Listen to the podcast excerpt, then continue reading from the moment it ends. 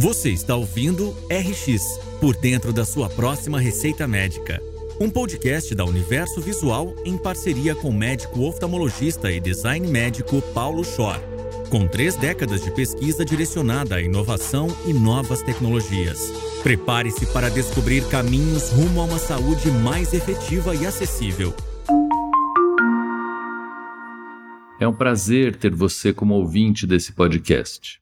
Ele é uma coprodução minha e da revista Universo Visual, que também apoia e realiza o mesmo. Nós temos conversado com pessoas que nos trazem histórias sobre a humanização da medicina, a saúde, educação, o acesso a novos medicamentos, como as pessoas vão querer que esses medicamentos ou que essas prescrições, fórmulas, entrem na sua vida por quanto tempo, quanto que deve custar, ou seja, é um podcast centrado no usuário.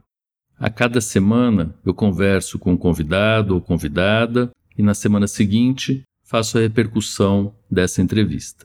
Será um prazer contar com o compartilhamento de vocês desses episódios e também com novas sugestões para próximas pautas. Comentem e sigam nas redes sociais. Obrigado.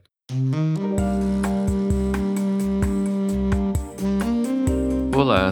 A repercussão da minha conversa com Gabriel Ligori passa por medicina, patentometria e TRL. Vamos tentar conversar um pouquinho dessas três vertentes.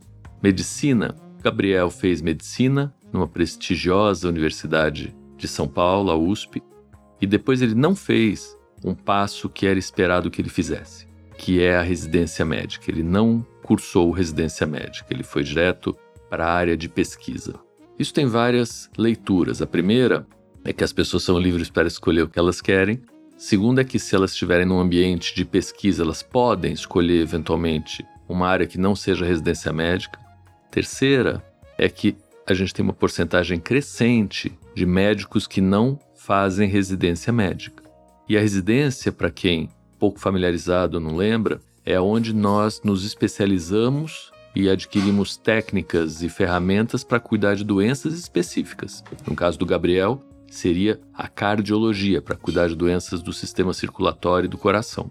Então, não, ele não é um médico que aprendeu a fazer cineangiocoronariografia, a fazer cateterismo, a fazer transplante de coração. Ele é um médico, porque ele teve a formação médica, que aprendeu, no caso dele, a fazer insumos para impressão 3D, a fazer órgãos, a fazer outras coisas. Ah, não serviu para nada a faculdade médica dele. Serviu, serviu muito. Primeira coisa que serviu é para entender que o que ele está fazendo tem alguma utilidade para alguém. Ele aprendeu a ler as pessoas. Na faculdade de medicina, no meu modo de entender, ela, se for tomada no seu sentido mais humanístico, ela serve para isso, como o Adib Jatene disse, para que a gente goste de gente, para que a gente entenda as pessoas. Assim como as faculdades e as profissões mais clássicas, que, ao meu ver, se mantêm também por isso, especificamente a advocacia, que é uma especialização que não é bem especialização, é uma abertura de cabeça para o lado humanístico e da relação entre as pessoas. Engenharia, em relação às coisas, não às pessoas.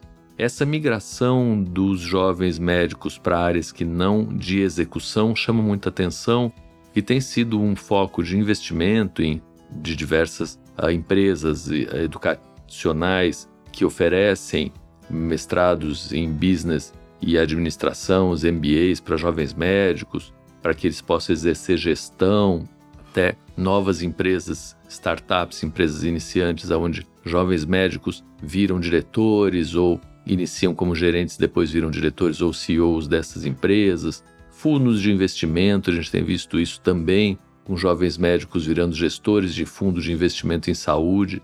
E, no meu modo de entender, isso é muitíssimo rico, porque nós trazemos essa multidiversidade de olhares para áreas que são técnicas e que precisam de olhares diferentes. A parte técnica é adquirida, o olhar ele demora um pouco mais para ser adquirido. Então acho que isso é uma coisa que chama muita atenção na trajetória do Gabriel e em outros que nós vemos. E eu vou expandir um pouquinho isso aqui e deixar uma provocação para vocês. Será que ministro da Saúde tinha que ser médico? Será que o ministro da Saúde não tinha que ser alguém também com uma visão muito mais holística, maior da questão da saúde e não alguém que soubesse resolver um problema da doença? Vamos depois conversar sobre isso e pensar sobre isso. Segundo aspecto do Gabriel. Gabriel foi para a Suíça. Uma parte da empresa de Gabriel foi para a Suíça. Porque a Suíça resolveu fazer um investimento focado. Ela identificou na bioimpressão 3D um grande nicho de crescimento tecnológico e potencialmente escalável e fez um hub, juntou várias empresas que tinham esse mesmo foco. Isso requer um, um primeiro dinheiro, então não falta muito dinheiro na Suíça, mas eu tô para dizer que não é o mais importante ter dinheiro, mesmo porque o que o país faz é diminuir alguma coisa de impostos, facilitar alguma coisa de entrada do ponto de vista diplomático, vistos e aí vai, para que a empresa se instale lá.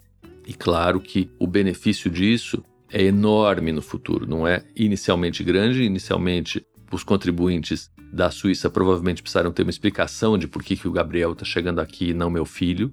E a explicação foi porque o Gabriel, a longo prazo, provavelmente vai dar um emprego para o seu filho. E talvez o seu filho seja dono da empresa do Gabriel. Como existe confiança no futuro e estabilidade nos passos, os cidadãos acabam comprando essa ideia. Mas voltando, como que a gente poderia eventualmente ter alguma coisa parecida em outros locais? Existem algumas ferramentas, não é por acaso que acontece. E eu queria chamar atenção para duas palavras. A primeira é cientometria e a segunda é patentometria. Cientometria tem a ver com o que se pesquisa no mundo hoje em dia de alta relevância. E aí tem uma pegadinha. O que é alta relevância? Alta relevância pode ser só o que dá muito dinheiro. Em geral, não é. Quando se pesquisa alguma coisa no mundo e muita gente pesquisa, e muita gente publica, e muita gente cita a publicação, isso tem uma importância real. Então não só é lá que está rodando muito dinheiro, mas está rodando muito dinheiro porque é muito importante. Cientometria no Brasil ela é pouco praticada. Nós sabemos pouco o que os outros fazem, embora as ferramentas estejam disponíveis e existem pessoas especializadas nisso. E por que isso é tão importante? Exatamente para a gente poder priorizar o pouco recurso que nós temos. A partir da identificação de áreas de interesse na pesquisa, a gente pode ir um pouco mais a fundo e olhar para as patentes dessas áreas. E patentes são traduções do conhecimento para a prática. Então, é um contrato, mas é um contrato para executar uma certa tarefa a partir de um conhecimento teórico. Então, eu olho para a patente daquela área que eu achei na cientometria e vou ver quais as referências bibliográficas que foram citadas nessas patentes. E aí eu vou identificar se os grupos meus nacionais têm relevância naquele tema. E aí eu vou chamar esses grupos para fazer esse hub que a cientometria me identificou como importantes a nível mundial. Então não é alguma coisa do outro mundo, não é tão simples como eu falei, com certeza tem várias inadequações no que eu falei. Se os grandes cientometristas, patentometristas me ouvirem, eles vão me corrigir, mas existe um caminho. E é um caminho que não precisa ser o de dar pouco dinheiro para muita gente e depois ver o que aconteceu. Pode ser um pouco mais direcionado. Não, não é só esse caminho. Então, se for só esse caminho, nós fechamos a porta para boas ideias que não estejam nesse radar. Mas pelo menos esse a gente precisaria manter no nosso radar. Terceira coisa que eu queria falar com vocês do Gabriel é o tal do TRL. Significa Technology Readiness Level, ou nível de maturidade tecnológica. Isso é, quando eu começo a desenvolver uma solução, eu tenho na minha cabeça uma ideia, e aí eu tenho um TRL zero. Não tenho nada para entregar, mas minha maturidade tecnológica não é nenhuma, é uma ideia que eu tenho. Conforme essa ideia vai passando por fases, então eu testo essa ideia inicialmente num computador e eu vejo que ele faz algum sentido, eu mostro para três pessoas e elas falam, acho que é legal, a gente vai do TRL 0 para o TRL 1. E os testes continuam. Isso varia muito de área para área, essa classificação do TRL. E quando a gente vai para a área da saúde, a gente não espera que alguma coisa passe do TRL 1 para o TRL máximo, que é 9, do dia para a noite. TRL 1 e 9 significa assim: eu descobri no computador uma configuração molecular que pode inibir a formação de catarata. Ótimo, TRL 1 ou 0. Agora eu quero um colírio que induza a diminuição ou impeça o aumento, o crescimento da catarata. Não vou conseguir isso do dia para noite. Talvez eu nunca consiga, mas na pesquisa médica, na pesquisa em saúde, o avanço no TRL é um grande marco, é um grande marcador, é um grande indicador, é onde nós devemos mirar para poder acompanhar e dar o sucesso de uma pesquisa ou o abandono de uma pesquisa. Não é necessariamente o produto final. O produto final, inúmeras vezes, depende de uma conjunção de fatores, dentre os quais uma indústria para fazer com que haja escala naquela minha produção pequena, Anvisa ou FDA para fazer a regulação, ensaios clínicos de grande número de pacientes muito caros, em diversas populações, preço, absorção tecnológica, várias coisas que a gente nem controla. Então, essa diferença da inovação em saúde e inovação em algumas outras áreas, principalmente digital, é muito importante. E aí o Gabriel teve uma grande sacada, que é eu não vou construir um coração artificial, que significaria do TRL 1, que é eu tenho uma ideia de ter um coração artificial até entregar um coração artificial no hospital. Não vou fazer isso. Eu posso até querer chegar aí a longo prazo, com muitos parceiros, com muitos bilhões, bi de dólares envolvidos. Mas eu vou começar produzindo líquido para impressoras 3D que fazem tecidos biológicos ao redor do mundo. E aí depois eu vou fazer o bico dessas impressoras 3D, o plástico que reveste essas impressoras, coisas mais simples, mas que com isso eu consigo avançar no TRL de pequenas soluções, ele consegue capitalizar a empresa e ele tem sim uma agenda que no podcast, quem não ouviu, ouça, quem ouviu, ouça de novo, relativamente declarada de fazer órgãos. Mas isso é longo prazo.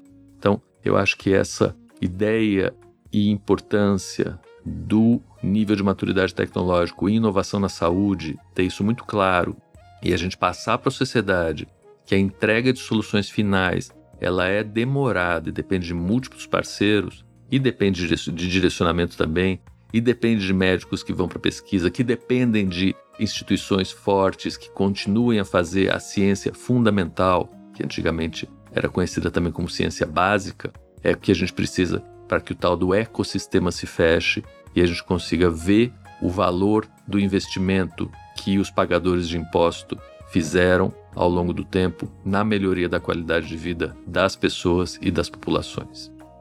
Obrigado, fiquem com a gente, nos deem feedback, resposta e propostas do que tem sido falado aqui. Um grande abraço.